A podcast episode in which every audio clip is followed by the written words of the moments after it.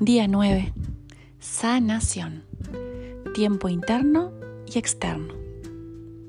Cuando empezamos a introducir en nuestra vida la práctica de Hoponopono, esta técnica hawaiana ancestral de resolución de problemas, a nivel interno suelen notarse los cambios en muy poco tiempo. Hay mayor alegría, mayor paz interna y todo solo con repetir las cuatro palabras principales. A nivel externo, siempre que se practica Hoponopono, también habrá cambios positivos. Pero recuerda, en ocasiones lo que quieres no es lo que necesitas. Y además, todo llega cuando tiene que llegar, ni un minuto antes ni un minuto después.